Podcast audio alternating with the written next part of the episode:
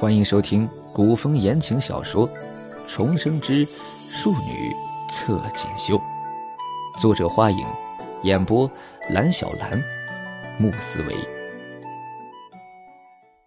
第二百集。然而，那冯二夫人的年纪已经有四十多岁了，做了多年的当家主母，她的城府手腕岂是傅妙仪能比的？在这节骨眼上，冯二夫人瞪着傅妙仪，唇角掀起了一抹冷笑，随即伸手抚了抚自己鬓角上插着的一只珍珠簪梅花的金簪。看着冯二夫人头上这只做工精巧的簪子，傅妙仪的脸再次褪了一层血色。这东西。是萧妃娘娘赠与冯二夫人的礼物之一。萧妃娘娘，在这一瞬间，傅妙仪几乎能想到，若自己胆敢忤逆冯二夫人的下场。如今可是萧妃娘娘求着冯家，将唯一的千金嫁给了六皇子。冯家是京城里显赫的望族。六皇子却是个孤立无援、登位希望渺茫、前途坎坷的幼子，萧妃娘娘都不敢得罪冯二夫人。那么自己呢？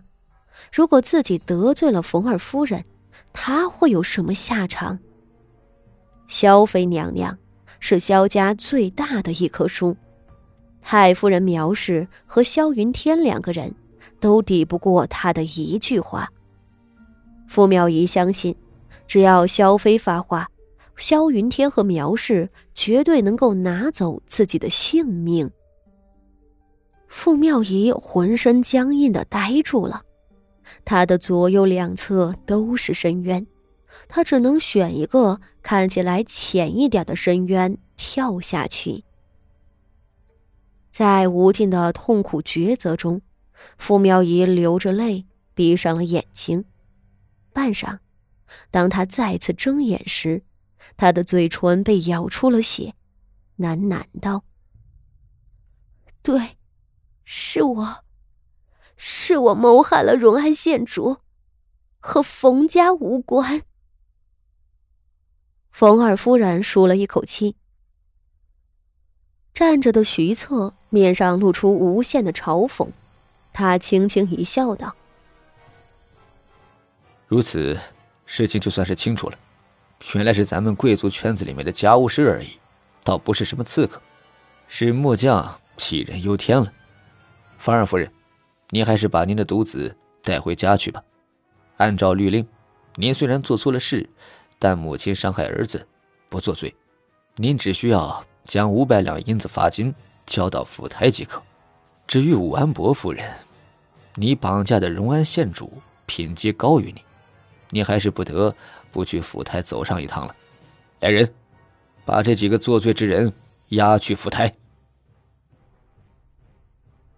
徐策说着，一众亲兵将傅妙仪和他手底下的婆子们五花大绑，毫不客气的拖着押走了。傅妙仪被人拖着，喉咙里发出无比恐惧的嚎啕声，他拼命的哭叫着。想让徐策饶了他，徐策却只是以国法搪塞，并不肯容情。这一场闹剧终于落下帷幕，留下来的夫人们都面色各异。那冯二夫人出了这么大的丑事，羞愧难当，连忙命令身边的小厮们去屋里拾掇他儿子，想要赶紧离开此地。而邱夫人和纯王妃等却都是面露讽刺。纯王妃嗤笑道：“冯家真是没福气，偌大的家业，就这么三代单传的一个儿子，还是个傻子。”邱夫人也冷嘲一声道：“哼，今日还是他运气好，有那武安伯夫人给他顶缸了。”这邱夫人还是有些不甘心的，她还以为这回冯家栽定了，没成想还有几分转机。众位夫人们私下窃语了几句，都结伴离开了。身为受害者的傅锦仪是被徐策一块带走的。徐策上马骑行，他被人塞进了后头的小轿子里跟着，徐策的马就走在他的轿子边上。傅锦仪一想到今日能够脱险，全凭着徐策率兵前来解救，他万分诚恳的当众拜谢徐策的救命之恩。徐策侧目。看着这死里逃生的傅锦仪，眉头微微皱起。他骑在马上，居高临下道：“荣安县主很能干啊，你瞧瞧，现在连萧妃都想要杀你。”傅锦仪被训得缩了缩脖子，还是讪讪笑道：“嗯，那不是有你吗？您身为京城的指挥使，英明神武，明察秋毫。”哼，我若再晚来一步，你就等着嫁给那个傻子吧。徐策拔高了声音，冷嘲道：“也罢，我从前不是没有提醒过你，你哪回听进去过呀？傅景仪，你可别把自己给作死了，我还等着你给我办事呢。”傅景仪笑得更尴尬了，只好在轿子里恭敬的作揖。又说日后自己的父亲会亲自去徐府道谢，云云。只是那徐策脾气不好，朝傅家众人冷哼道：“荣安县主惹的麻烦够多了，末将希望县主日后能知道自己只有一条命，别再生出这般麻烦事来。”说着，扯着缰绳迅速朝前奔了过去。傅锦仪的轿子落在后头，他摸了摸自己的鼻子，有种松一口气的感觉。他发现他已经越来越怕徐策了，徐策对他也越来越不耐烦了，责骂他的声音更是越来越大了。这种感觉真是难受。他恭敬的目送徐策踏马而去，只是就在那人影越晃越远之时。他的鼻子突然抽动了一下子，等等，这是什么味儿？蜜合香，是蜜合香。父亲一嗅着空气里的味道，越发不可置信的瞪大了眼睛。天哪，他闻到了蜜合香的味道，这绝不会有错。